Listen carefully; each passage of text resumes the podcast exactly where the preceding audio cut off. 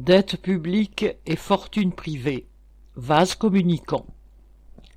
Durant l'année 2020, les États ont emprunté autant que lors des huit dernières années cumulées, pour le plus grand bénéfice des milliardaires.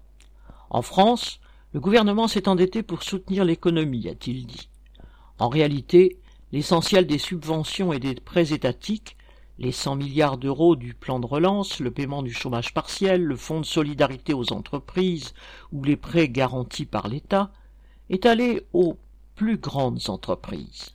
Et les capitalistes trouvant bien plus rentable de placer cet argent dans la finance que de l'investir dans la production, cet argent a aussi afflué vers la bourse.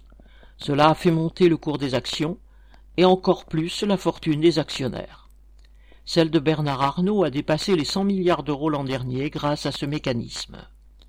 Ce qui s'est passé cette année a été la reproduction, à une échelle plus vaste, de ce qui s'est déroulé lors des précédentes crises. À chaque fois, ce sont toujours les mêmes milliardaires qui ont profité de l'argent de l'État. Alors s'il y a une dette publique, c'est bien à eux de la payer. Pierre Royon